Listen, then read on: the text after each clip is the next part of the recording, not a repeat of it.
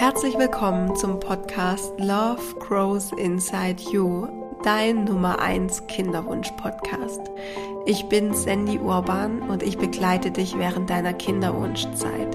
Mein Ziel ist es, dass du durch meine Arbeit und durch diesen Podcast deine Perspektive auf deinen Kinderwunsch wechseln kannst dass du merkst, dass alles so seinen Sinn hat, dass du spürst, dass du diese Zeit nutzen kannst, um zu wachsen, um innere Arbeit zu betreiben, um ja, dich mit dir selbst zu beschäftigen. Und dieser Podcast ist auch dafür da, dass du in deiner Kinderwunschzeit trotzdem im Großen und Ganzen in Leichtigkeit und im Vertrauen bist, dass du deine Hoffnung und deine Zuversicht nicht verlierst und dass du mutig weitergehst bis zu deinem Wunschkind. Und bevor ich etwas zu meinem Podcast-Gast erzähle heute, möchte ich dir ganz kurz ankündigen, dass es von diesem Podcast eine kleine Pause geben wird. Und zwar, ähm, genau, den kompletten Mai mache ich jetzt erstmal eine Pause und am 7. Juni kommt dann wieder eine neue Folge. Ich brauche gerade ein bisschen Zeit für mich und ähm, bin jetzt bald auch noch mal im Urlaub. Und dann dachte ich, das bietet sich jetzt gut an, um hier einfach eine kleine Pause, einen kleinen Urlaub zu machen und mir das zu gönnen. Jetzt zu Bastian. Ähm, dieses Interview, dieses Gespräch finde ich unglaublich besonders. Du wirst es gleich hören. Bastian ist ein ja, unglaublicher Mensch. Er hat so eine Herzenswärme. Er ist ein, er ist ein so bedachter Mensch, ein so bewusster Mensch. Und das Gespräch hat mir wirklich sehr, sehr viel Spaß gemacht. Und zwar, ähm, ja, Bastian lebt in Berlin und er hat ähm, ja was ganz Besonderes äh, als Berufung. Ähm, und zwar, er schreibt Gedichte für Menschen, die an anderen Menschen verloren haben. Unter anderem kam er in letzter Zeit oder ähm, ja, es ist gerade ein aktuelles Thema von ihm in Kontakt mit Feline und Feline hatte eine Fehlgeburt. Ähm, genau, und hatte eine stille Geburt, hat ihr äh, Kind verloren. Und Bastian hat Feline geholfen, mit dieser Trauer besser umzugehen. Und wie er das macht, ist einfach ein total spannender Weg. Ich fand es unglaublich spannend und zwar er schreibt Gedichte. Und in der Folge heute besprechen wir, wie er eben dazu kam, was er heute macht, wie er eben diese Brand gegründet hat, Gefühle zum Abschied. Dann bespricht er auch nochmal oder spricht er ausführlich darüber, über die Arbeit mit Feline. Er erzählt auch, was diese Gedichte bewirken, also warum helfen sie so und ja, was diese Gedichte für einen Inhalt haben, wie er vorgeht, wie, wie seine Arbeitsweise ist, wie die Zusammenarbeit abläuft. Ja, und wir sprechen generell so ein bisschen über Trauer, Tod, Verlust, jeden Fall alles sehr, sehr spannend. Alle Verlinkungen habt ihr in den Show Notes. Also ihr habt alle Links zu seiner Instagram-Seite, Gefühle zum Abschied, aber auch zu seiner Webseite. Mm, auch auf seinem Instagram-Profil findet ihr auch das Gedicht von, ähm, das er für Feline geschrieben hat. Und Feline hat ja auch eine Firma gegründet, darüber spricht Bastian auch. Ähm, Stella Ponto habe ich euch auch in die Show Notes gepackt, könnt ihr euch alles mal anschauen. Genau. Ja, es ist wirklich eine herzöffnende Podcast-Folge heute. Wirklich eine sehr schöne Podcast-Folge, finde ich. Also auch wenn du vielleicht ja jetzt gerade Angst hast, was könnte da passieren oder was löst es in dir aus, sei da auf jeden Fall sehr achtsam mit dir, hör ein bisschen, spür in dich rein, was macht es mit dir und guck einfach, was dein Bedürfnis ist. Ich kann dir aber sagen, das Gespräch mit Bastian ist unglaublich schön. Aber also nicht traurig schön, sondern sehr aufbauend schön. Ja, ich wünsche dir jetzt auf jeden Fall ganz viel Freude bei diesem Gespräch.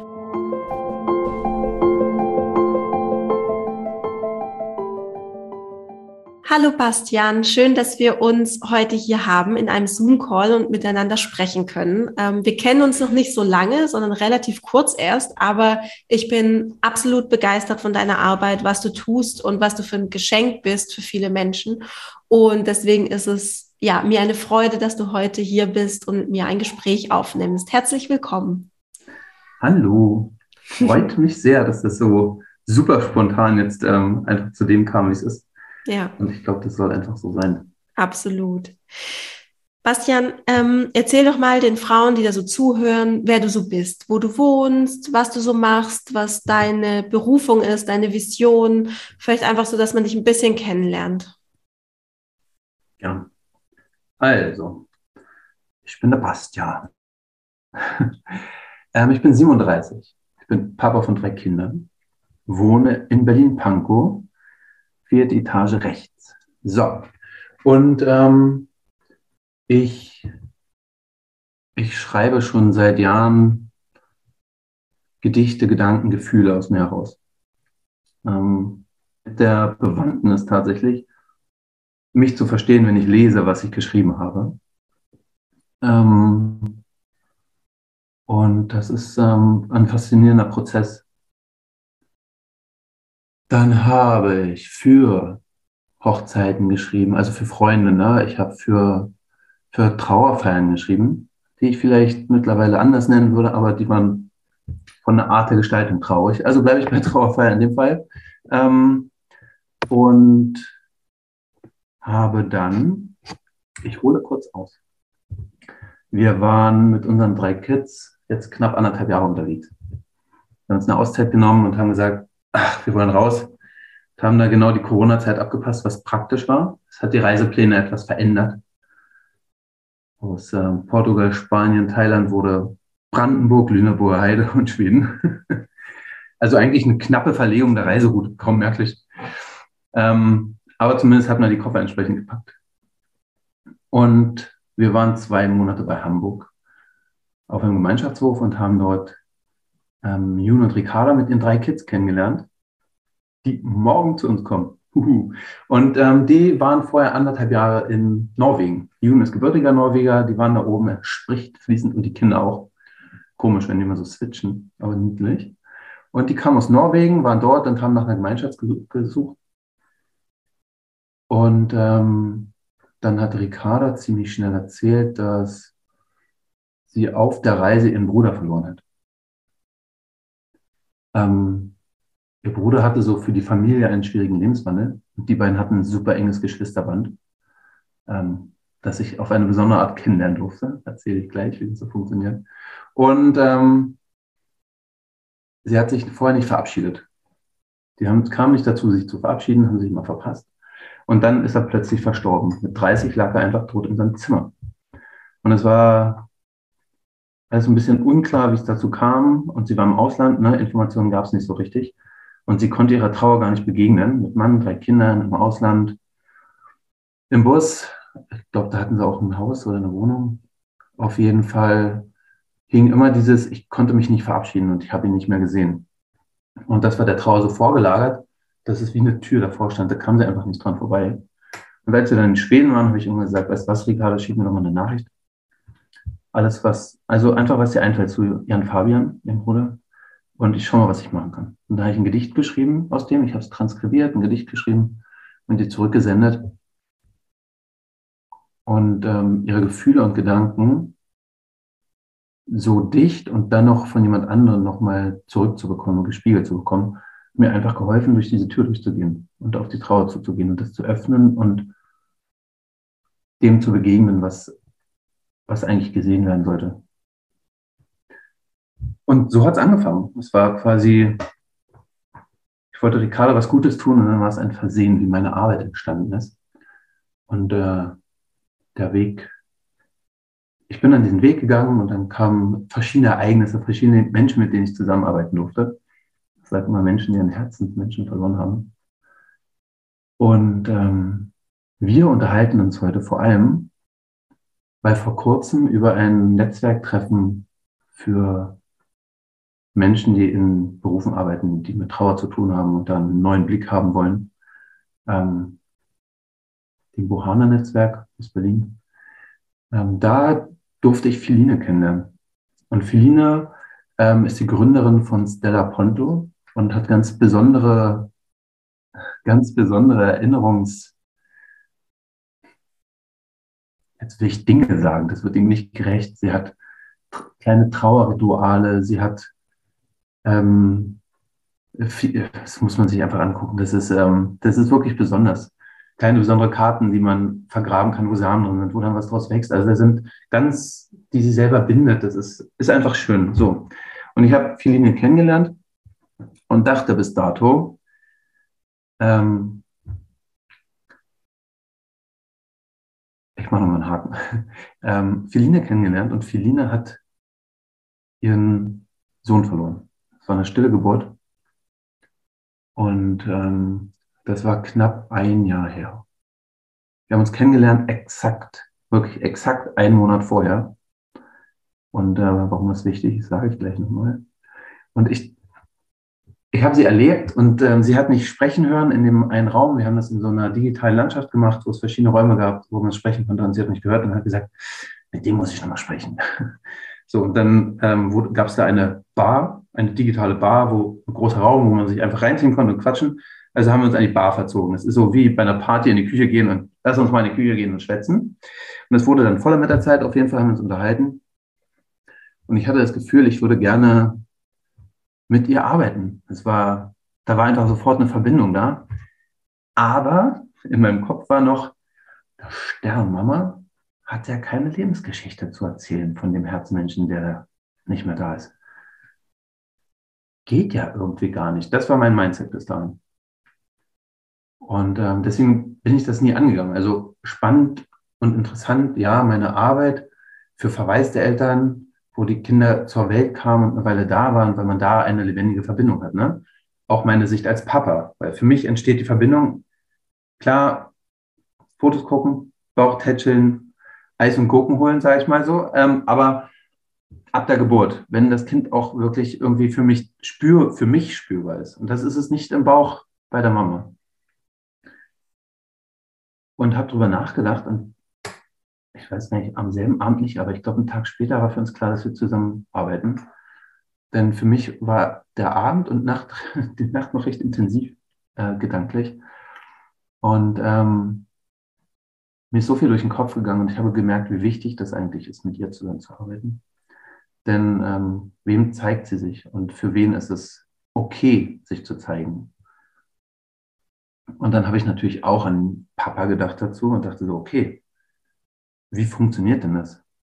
Die, ähm, die Frau hat ein Kind im Bauch und verbindet sich hormonell, emotional und das Gefühl, alles, ne? Alles verändert sich. Ähm, ich meine, man sieht ja schon das Strahlen, ne? Bei einer Schwangeren ist es ja gar nicht so, ja, hör doch auf, erzähl nicht, ich sehe doch, dass du schwanger bist. Und beim Mann sieht man es halt nicht unbedingt. Der hat diese ganze Veränderung nicht. Und wenn das Kind nicht zur Welt kommt, so wie es sein soll, ne, wie man das, ähm, der reguläre Weg oder wie auch immer man das so hinlänglich genannt wird, ähm, dann kommt diese Verbindung gar nicht zustande. Dann ist dieses Gefühlshoch gar nicht so hoch, wo er runtergeht. Und dann ist die, der Verlust, glaube ich, auch gar nicht so groß. Also ich habe ja drei Kids und die Verbindung zu meinem ersten Sohn, die ist halt gewachsen ab dem Moment, wo er da war. Und nicht vorher. Und ähm, deswegen war es auch so schön und so wichtig, mit ihr zusammenzuarbeiten. Und deswegen hatte ich auch noch eine kleine Änderung vorgenommen an meiner normalen Arbeit. Und zwar intuitiv. Und das ähm, hat mir fiese, fiese Gänsehaut bereitet, weil sie intuitiv am Ende etwas anderes gemacht hat, was sonst niemand gemacht hat. Und ich dachte so, oh, und das lief auf selber hinaus. Ich erzähle. Also, willst du noch was zwischenfragen, sonst rede ich weiter. nee, erzähl gerne weiter, aber vielleicht ganz kurz, ähm, um die Geschichte von Feline so ein bisschen in den Kontext noch ähm, einzuordnen. Ähm, wann hatte sie ähm, ja den Abgang oder die Totgeburt ungefähr, dass man das, dass die Hörerinnen das so ein bisschen einordnen können? Ähm, genau elf Monate vor unserem Kennenlernen. Und das war mhm. vor weniger als zwölf Monaten. Okay. Das heißt, wir haben, wir nehmen heute auf am 27.04. Und jetzt am Samstag, dem 30. ist es genau ein Jahr her. Okay. Und, und deswegen kommt dann auch unsere Zusammenarbeit nochmal etwas heraus. Ja. ja. und ähm, da äh, können wir nachher nochmal drüber sprechen. Ja. In welchem ähm, in welchem Trimester war sie? In welcher Schwangerschaft? Im ersten Trimester. Im ersten Trimester, genau, okay. Okay. Ähm, ja, jetzt bin ich natürlich total gespannt, also wie das mit Philine war, wie ihr zusammengearbeitet habt. Und ja, erzählt einfach mal weiter. Man, also ich persönlich höre dir sehr, sehr gerne zu. Es ist ähm, eine Wohltat für die, äh, für die Ohren, dir zuzuhören. Das freut mich. Also erzähl ähm, gerne weiter. ähm, und zwar, genau, erstes Trimester. Ich werfe mal kurz ein, meine Frau hat später gesagt, es ist faszinierend, ähm, wie Philine das alles wahrgenommen und gefühlt hat im ersten Trimester. Das könnte sie sich gar nicht so erinnern. Aber sie überlagert es natürlich auch mit späteren Erinnerungen und Emotionen. Und genau das ist der Punkt, glaube ich, wenn es in dem Moment, wenn irgendwann einfach so dieser harte Cut ist, ist man in dem Moment, wo man ist und dann nimmt man das alles wahr und hat es intensiv wahrgenommen, kann das auch erinnern. Und es wird nicht mit anderen Sachen überlagert. Deswegen ist auch das erste Trimester nicht weniger wichtig, logischerweise, als später. So, also. Ähm, wir haben angefangen. Ich habe mit ihr nochmal ein Startgespräch geführt. Mir fällt kein besseres Wort ein, ich sage immer Startgespräch, aber auf jeden Fall ein Startgespräch. Ähm, wir haben uns gehört, normal, also der Grundgedanke war zu hören, ob ich mit jemandem auch zusammenarbeiten kann und das Mindset stimmt, dass wir auch wirklich passen. Das hat bisher noch nie nicht gepasst, wenn wir das gestartet haben. Ähm, und ich erkläre so den ganzen Prozess und den Vorgang, wie alles vonstatten geht und dass ich ihr in zwei bis drei Tagen dann eine Meditation schicke, die ich einspreche. Die spreche ich immer individuell ein, weil hier jeder Mensch, der zu mir kommt, individuell ist, der Mensch, der gegangen ist und alles dazwischen eh. Von daher geht es gar nicht anders. Ich spreche also eine Atemmeditation für sie ein und eine Meditation, in der sie sich mit ihrem Sohn verbindet, gedanklich und emotional und leite vorher auch an, in welcher Position sie sich idealerweise befindet. Also ich nehme die Meditation in unserer Yoga- und Meditationsecke auf, habe eine Kerze angezündet und einen warmen Tee dabei. Und das mache ich jedes Mal, wenn ich eine Meditation aufnehme, weil ich glaube, dass das auch mitschwingt. Und ähm, so darf man es idealerweise auch empfangen, wenn man einfach seine Ruhe hat. Ähm, zwei Türen zwischen Tieren und Kindern, wenn vorhanden, dass man auch nicht latent gestört werden kann. So, und dann hört sie sich die Meditation an und ähm, versetzt sich einfach in sich und in die Beziehung und in den Sohn und ähm, geht dann nahtlos darin über, mir eine Sprachnachricht aufzunehmen, bis zu zehn Minuten und erzählt von ihm. Und sie beginnt mit, also ich sage meistens, du kannst beginnen mit, wenn ich an dich denke. Weil das öffnet einfach die Tür und den Raum und das ist alles möglich, ohne Vorgaben. Und ohne zu denken, einfach, einfach machen, wirklich. Einfach ist einfach gesagt. Deswegen rede ich da viel drum herum und leite das vorher an. Am Ende geht es darum, loszureden und dann kommt es wie eine Perlenkette einfach. Es kommt in genau der Reihenfolge, wie es kommen soll. Und das ist genau alles richtig. Da gibt es keine falschen Gefühle, Gedanken, nichts. Ähm, und dann redet sie so bis zu zehn Minuten. Und da steckt dann so viel Gefühl drin, dass sie es hören kann. Deswegen funktioniert es halt auditiv so gut. Und ähm, ich nehme mir das und äh, transkribiere das und schreibe dann Gedicht darauf. So sieben bis acht, vier Seiten sind das ungefähr, manchmal sechs, je nach, je nach Sprechweise einfach. Und ähm, ich, ich habe die Worte, ich habe die Emotionen. Ne? Ich höre das so 15, 20 Mal, glaube ich, während ich das schreibe und arbeite immer mit dem transkribierten Text und der Audio zusammen und ähm, verwende eben nach Möglichkeit auch die Worte, die verwendet wurden. Weil man benutzt sie ja aus gutem Grund. Sie kommen aus einmal raus, man hat regionaltypische Assoziationen, Geschichten, die man damit verbindet. Ne? Also ich kann nicht aus aus dem Wort Sofa Sitzgelegenheit machen oder irgendwie so. Also ich kann es, das würde einfach, das passt nicht, genau. Und ähm, spreche dieses Gedicht im Anschluss ein. Ich spreche dieses Gedicht ein. Und ähm, bevor ich ihr das dann zurückgeschickt habe und es so generell tue, schicke ich nochmal eine Meditation, die ich einspreche extra zum Anhören. Mit derselben Auflage, sich wieder in eine angenehme Position zu bringen, sich ungefähr eine Stunde Zeit zu nehmen, die man nicht braucht, aber man hat einfach Raum und Zeit. Und äh, Philine zum Beispiel ist ein Morgenmensch. Ich verrate das einfach mal. Ich glaube, das ist okay für sie. Ähm, es ist auch freigegeben. Ich benutze logischerweise nur Namen, wenn, wenn das für denjenigen okay ist. Sonst würde ich es lassen. Ähm, und ähm, deswegen haben wir gesagt, dann mach es doch morgens, wenn deine Zeit ist einfach.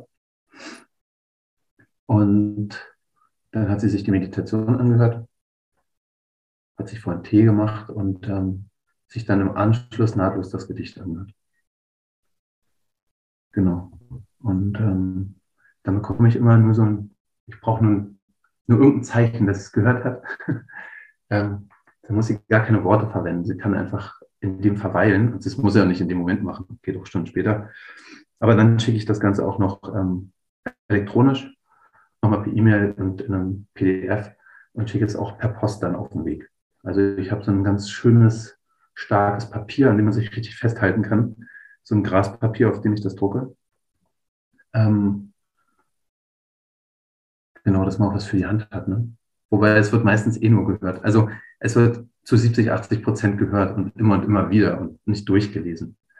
Denn die Worte können in einen hineinfließen, aber den Text so mit den Augen abzutasten, das ist fürs Verständnis und das macht parallel dann irgendwann Sinn, aber groß, im Großen und Ganzen ist es, ähm, wird es oft einfach gehört. Mhm. Genau. Und ich schicke es immer erst nach dem Hören, um sicher zu gehen, dass es zuerst gehört wird. Wow. Denn wir wissen selber, wenn wir eine Nachricht bekommen, eine Textnachricht, da kann sonst was. Also man kann es nicht so richtig identifizieren. Ne? Der Inhalt, wenn man was sagt, wenn man auf einer Bühne steht, sind vielleicht 10% Inhalt, der Rest ist alles drumherum. Stimme, Gestik, Mimik und so weiter. Genau. Und ähm, ja, dann unterhalten wir uns zwei, drei Tage später und haben ein Abschlussgespräch. Sagt mal, dass ähm, der Anfang vom Ende, nee, das Ende vom Anfang, so, das Ende vom Anfang, weil es einfach so viel, ähm, so viel bewegter Prozess und in Bewegung bringt. Und ähm, das ist super spannend. Und da legen wir auch erst den Preis fest. Also ich sage dann, was ist, ist die Wert quasi. Dort wird dann erst, ich mache das auf die Art. Ich sage zwar, was notwendig wäre, aber im Endeffekt ähm, kann man sich frei entscheiden. Genau. Und ähm, Philine hat einer Veröffentlichung zugestimmt. Das heißt, es wird Teil meines Buches werden, das hoffentlich Ende des Jahres erscheint. Wenn es hier einen Verlag gibt, gerne. Ein Verlag fehlt noch. Ich habe den Satz und Lektorat wahrscheinlich schon, aber ein Verlag fehlt ähm, indem ich einfach meine, meine Sicht auf Leben und Tod zeige und aufzeigen möchte, dass es, dass es noch den Weg gibt, in dem man eine Sicht mit Dankbarkeit ähm, haben kann, auch wenn jemand gestorben ist. Und ähm, am, jetzt am Samstag ähm, wäre, genau, ist genau ein Jahr her, dass Phineas quasi still zur Welt kam. Und an dem Tag ähm, habe ich Feline gesagt, könnte ich das Gedicht und das Hörspiel alles an dem Tag quasi hier auch bei Instagram veröffentlichen. Das heißt, es wird ja am Samstag zu sehen sein. Oder war zu sehen, je nachdem, wann der Podcast erscheint. Das ist ja immer ein bisschen Arbeit. Ähm, und äh, sie hat mir auch ein ganz tolles, kurzes Feedback geschickt per Video. Das packe ich mit rein. Und dann kann man sich das alles anschauen. Super ja. schön. Super. Also genau, zu dem Zeitpunkt, wo der Podcast rauskommt, die Folge jetzt hier, ist das alles schon veröffentlicht bei dir. Das heißt, ähm, man kann dann in die Show Notes gehen oder in die Beschreibung. Da verlinke ich auch dein Instagram-Profil. Da sieht man das dann alles und kann sich das dann alles nochmal an oder kann sich das alles anschauen. Finde ich sowieso ähm, sehr spannend, wenn man sich dann diese Folge anhört und weiß, okay, ich kann jetzt rüber switchen auf deinen Account und sich das alles anschauen, über was du gerade gesprochen hast.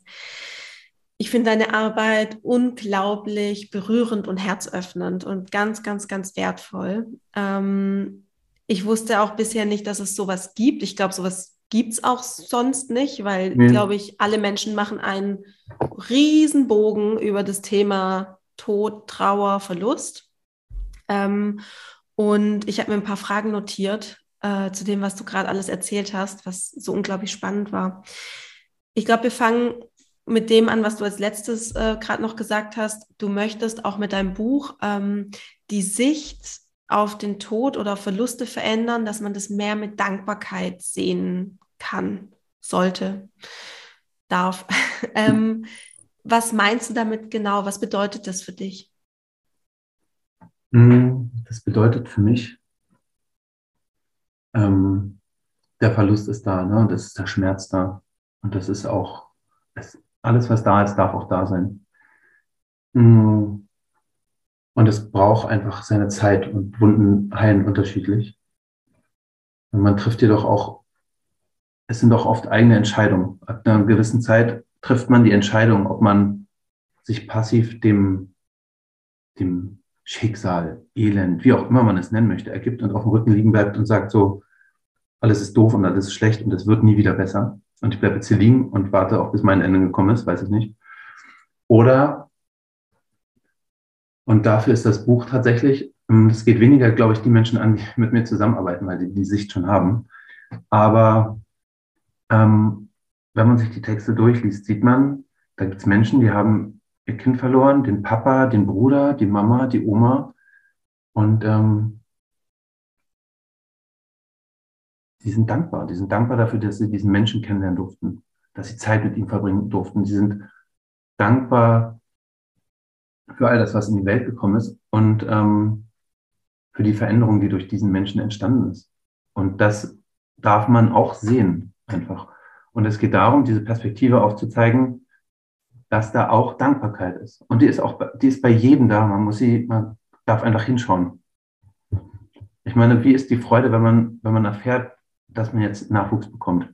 Die ist da und da ist Dankbarkeit einfach. Und die verschwindet auch nicht.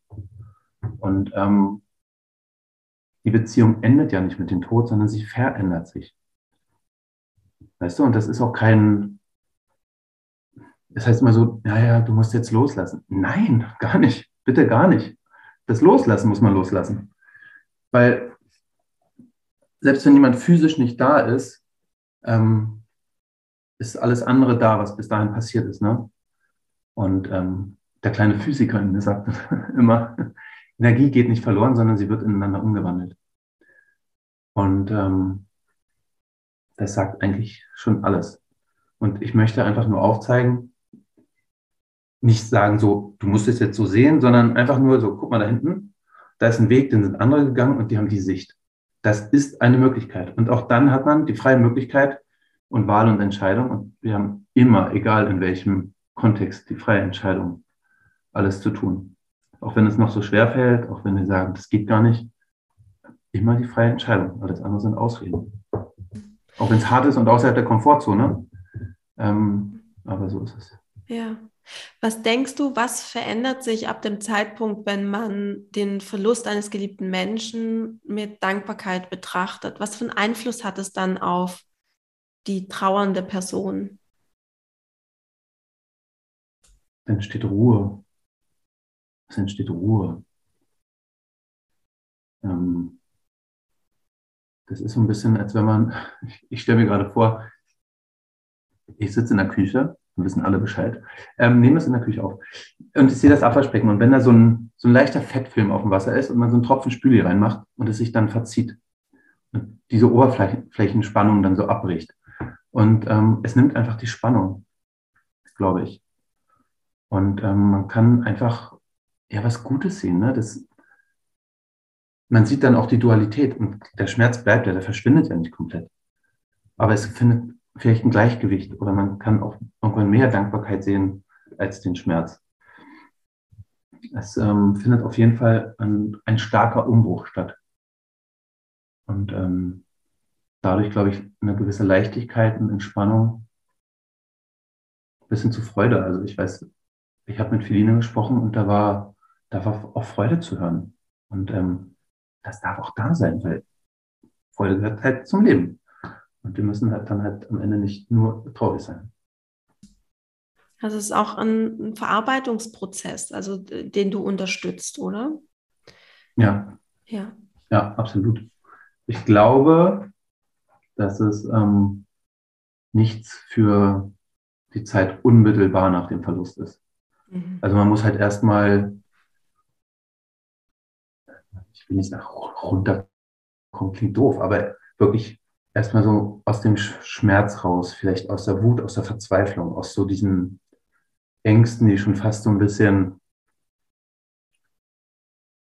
archaisch sind, also so, weißt du, so, so, so Grundängste, dass man ein bisschen zur Ruhe kommt und wieder klar denken kann, sage ich mal.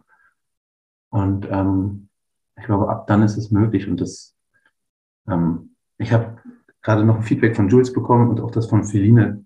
Die können das viel schöner sagen, weil sie das ähm, einfach so schön beschreiben, was sie, wie es ist, was es gerade in ihnen ausgelöst hat. Da gebe ich quasi ab. Sehr gut, ja. Ähm, ich möchte gerne noch mal kurz auf was zurückkommen, was du ganz am Anfang gesagt hast. Ich glaube, ähm, Ricarda war das, über die du mhm. gesprochen hast, die es nicht geschafft hat, ähm, du hast es äh, gesagt, durch die Türe zu gehen zur Trauer. Also da war irgendwie noch, sie ja. konnte da nicht, nicht durchgehen. Ähm, was, was denkst du, wie konnte sie es dann durch deine Hilfe schaffen? Oder was, was ist da passiert in ihr? Mhm ich glaube, wir haben diese Tür trickreich, trickreich umschifft einfach. Das heißt, in dem Moment, wo sie sich, ähm, und das war das erste Mal, ne, das war dieser Prozess, das war noch ohne Meditation. Also da, ich bin super dankbar, dass Ricarda ist, wie sie ist und dass es, ähm, dass es geklappt hat. Mittlerweile ist es ja bis zu vier Wochen und wo man in diesem Gefühl einfach ist. Auf jeden Fall ähm, glaube ich, sie bringt sich in diese Situation und führt sich ein und erzählt von ihm und dockt dann schon so sehr an, an sich und an ihr Inneres und an ihn und an die Gefühle und die Beziehung, dass sie diese Tür gar nicht mehr sieht in dem Moment. Das heißt, sie geht in dieses Gefühl, was sie sich vorher immer verwehrt hat. Ähm und das sieht sie dann schlussendlich, wenn sie das Gedicht hat und wenn sie es hört. Dann merkt sie, dass er eigentlich dahinter steht. Also das ist eigentlich so ein bisschen wie rumgefahren einmal. ähm, genau. Das ist so ein kleiner Bogen drumherum. So, eine, so, ein, so ein schöner Waldweg um die Tür herum. Also was genau würdest du sagen, ist das, was ähm, deine Gedichte auslösen? Also wie, wie, wie kommen die dann dazu, ähm, sich mehr mit sich nochmal zu verbinden und mit der Trauer, mit den Gefühlen und mit der verstorbenen Person oder ja, dem geliebten Herzensmenschen. Wie schaffen das deine Gedichte? Ähm, das liegt ja daran, dass es ähm, nicht meine Gefühle sind. Ne? Also im Endeffekt bekommen sie Zugang zu ihrem Gefühl. Sie bekommen ihr eigenes Gefühl um die Ohren gehauen. Also das eigene Gefühl kommt zurück mit den eigenen Worten als Träger und ähm, das im Endeffekt ist das Gedicht wie ein Werkzeugkasten oder wie ein Transportmittel nur, was es wieder zurückbringt. Sie schicken es mir und so bekommen sie es einfach zurück und haben dann eine Sicht auf ihr eigenes Innere, das sie vorher offenbart haben und ähm, können sich sehen und begreifen einfach. Feline hat danach zu mir auch gesagt, das ist, ähm, ja, sie hat schon an sich gezweifelt, manchmal einfach. Und ähm, sie weiß, nein, genau so ist es. Und genau das bestätigt einen auch einfach selbst, dass alles so ist und so richtig ist, wie es ist. Bastian, magst du ein bisschen erzählen, was so die Inhalte dieser Gedichte sind? Ähm, was du da so reinpackst. Also du hast gesagt, du kriegst dann diese Sprachnachricht zurück oder ja, die Sprachnachricht von ähm, jetzt in dem Fall zum Beispiel Feline ähm, und du hörst dir das dann an und packst es in ein Gedicht.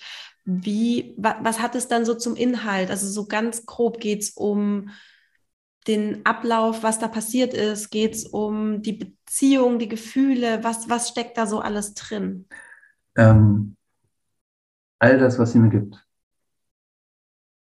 Nicht mehr und nicht weniger im Endeffekt. Ähm, ich würde nie was hinzudichten. Doch, würde ich die letzten vier Zeilen ähm, dichte ich hinzu. Aber sonst nichts. Ähm, ich verwende genau die Worte, ihre Gedanken in, der, in dieser Reihenfolge, ähm, weil es aus einem guten Grund in der Reihenfolge kommt und sie diese Worte wählt. Ähm, und das Gedicht hat ihr Innenleben zum Inhalt. Genau das. Und das ist unterschiedlich. Also ich habe noch ein paar andere Gedichte. Ähm, wie gesagt, über Bruder, den Papa, glaube ich, habe ich nicht drauf, das war nicht freigegeben. Aber ich habe noch ein, zwei andere Gedichte, ähm, auch auf meinem Profil. Und ähm, man lernt einfach den Menschen kennen durch, durch die Brille des Menschen, der mit mir arbeitet. Es ist einfach das drin, was dieser Mensch fühlt und denkt. Und ähm, ich weiß vorher nie, was kommt. Und ich frage auch vorher nichts. Und ich, es ist auch nicht wie bei einer Trauerrede, wo man sagt so, ja, was wurde denn gearbeitet, wie alt ist denn und was für Hobbys. Also ich möchte auch gar nichts vorgeben. Und deswegen steigen wir auch vorher gar nicht ein in ein, ach, erzähl doch mal, wie war es und wie ist es jetzt?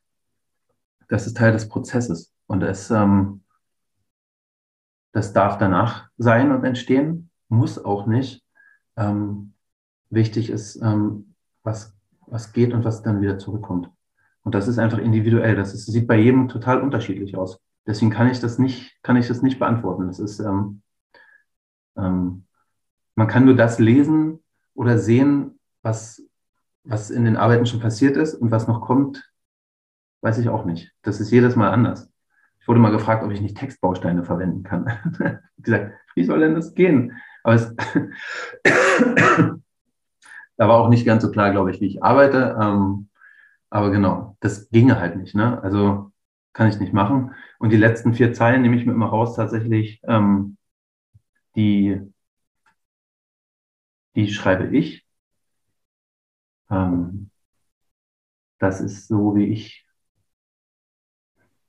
das kann ich auch schwierig beschreiben, weil das kommt während des Schreibens und durch diesen Prozess. Und auch das ist immer einzigartig.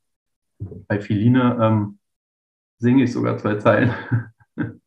Es musste einfach sein, weil ich ein Video bekommen habe, wo die ganze Verwandtschaft ähm, zur Beisetzung ähm, dieses schottische Lied All Lang Syne singt. Und ähm, ein kleiner Spoiler hier. Genau. Und ich habe tatsächlich diese, ähm, dieses Zusammenarbeiten findet immer im Einzelnen statt. Ne? Ich wurde schon mal gefragt von jemandem, ja, kann mein Mann mir nicht Fragen stellen? Können wir es nicht zusammen machen? Da sage ich, es geht um dich und es geht um deinen Herzensmenschen und ähm, es sollte aus dir herauskommen. Und ähm, denk drüber nach, aber ich empfehle nein. Und das auch später nicht zusammen anhören. Und in diesem Fall habe ich zum ersten Mal in den letzten vier Zeilen bin ich aus dem Du rausgegangen ins Ihr oder Euch. Ich Und dann sagt, schreibt mir Felina an dem einen Morgen, so, wir sind bereit und wir würden es gerne zusammenhören. Und es war einfach, das hat mich direkt gepackt, weil ich dachte so, krass, ich habe noch überlegt, mache ich das? Aber es musste irgendwie so sein beim Schreiben, dass ich beide anspreche und auch irgendwie die Tür öffne für Freunde und Verwandte, wenn sie es hören. Weil im Endeffekt sind die letzten vier Zeilen von mir immer wieder so dieses Rauszoomen, das Andocken an das Hier und Jetzt, an die Wirklichkeit. Und in dem Fall habe ich das kombiniert mit der Möglichkeit, ähm, es auch anderen mitzuteilen und sie leicht anzusprechen, damit sie es auch besser aufnehmen können, einfach die Gefühle von jemandem. Ne? Das habe ich zum ersten Mal gemacht und dachte so, ja, aber irgendwie ja. Und dann meldet sie sich und sagt, und ob sie will zusammen an. Und dann sage ich, ja, bitte, unbedingt. Ähm, ja, das war echt, das war krass und faszinierend. Und ich würde noch eins nachpacken. Ja. Meine Sicht hat sich durch Philine und durch die Zusammenarbeit und ähm, durch diesen Prozess einfach so geändert, dass ich ähm, im Anschluss gleich noch jemanden angerufen hat, der vor neun Jahren eine stille Geburt hatte. Von neun Jahren und ich konnte es damals nicht sehen. Ne? Und, ich, das, und es fiel mir einfach ein und ich, wir haben über eine Stunde telefoniert einfach. Und es war einfach so schön und ich habe gesagt, ich muss einfach anrufen, weil ich jetzt verstehen kann und ich kann euch jetzt sehen. Das geht jetzt und das wollte ich euch einfach sagen. Es, es geht und man kann euch sehen man muss sich zeigen, um gesehen zu werden. Ne? Das ist halt immer so ein bisschen mit dran. Und man kann es nicht so richtig nach außen schieben. Es wäre immer schön, wenn alle kommen und sagen, ich verstehe dich, ich kann es nachvollziehen. Maximal empathisch, wenn das ginge großartig, funktioniert aber mit unserem gesellschaftlichen Bild auf Tod sowieso nicht. Auf Sterngeburt noch weniger, weil es noch nischiger ist als der Tod eh schon, wo alle weggucken. Und das heißt, irgendwann, es ist halt gut, sich auch auf eine gewisse Art zu zeigen. Und ähm, man muss sich nicht einzeigen, man muss kein Plakat auf die Straße hängen, aber man kann zum Beispiel das auch ein, zwei nahen Menschen mitteilen und sagen, ihr könnt auch darüber reden für mich zum Beispiel, damit die anderen wissen, wie es mir geht. Genau. Denn diese Vermeidestrategie ist ja immer noch hoch im Kurs, wenn es darum geht, dass ähm, irgendwo ein Abschied war, dann laufen die Leute um das Haus rum oder machen komische Dinge. Das ist ganz, ganz grausig, mittelalterlich teilweise. Total. Ähm, Jetzt hast du gerade gemeint, du hast diese Person geschrieben, die vor neun Jahren ähm, auch eben ähm, ja, eine Fehlgeburt hatte oder ähm, ja, telefoniert. Verlust. Ja, genau. Und du hast mit der gesprochen, hast gesagt, jetzt sehe ich dich, jetzt verstehe ich dich auch besser. Was genau konntest du besser verstehen, was, was du davor nicht konntest? Ich würde sagen, alles. Also ich wusste damals, hm, ja, das Kind kam nicht zur Welt. Und ähm, das ist schon traurig. So, also ganz ehrlich, ne? Und es war ist doof irgendwie. Und ähm, ich glaube, jede Mama, die ein Kind gekriegt hat, auch und keine stille Geburt, auch die kann es nicht richtig nachvollziehen, weil sie über diesen Punkt hinweg ist, ne? Und dann überlagert das, wie gesagt. Ähm, und die Väter, glaube ich, noch und das war's. Also da war damals nicht viel einfach. Und ich wollte einfach nur sagen, ich habe jetzt Emotionen und ich kann verstehen, wie scheiße und wie schwer das ist und dass es immer noch schwer trägt. Und sie hat immer noch dran zu knabbern. Und ähm, es hätte einfach so gut getan, dass ich sage, ich kann euch einfach sehen. Und ich sehe euch mit dem Schmerz und dem Leid, das damals da war. Und es kommt nach neun Jahren. Und ähm, es hat ihr einfach trotzdem unendlich gut getan. Und das vielleicht auch ein kleiner Hinweis, es ist auch nicht zu spät, es jemandem zu zeigen und zu sagen. Egal wie lange das her ist. Und das ist auch nicht so, na, jetzt ist schon zwei Jahre her, jetzt kann ich es mir auch klemmen. Nee, das ist nicht. Ja. Ähm, Bastian, möchtest du, wenn jetzt Frauen zuhören, die vielleicht ja gerade ja eine stille Geburt hatten, einen Abgang, Möchtest du den Frauen vielleicht irgendwas sagen? Möchtest du ihnen irgendwas mit auf den Weg geben? Ähm,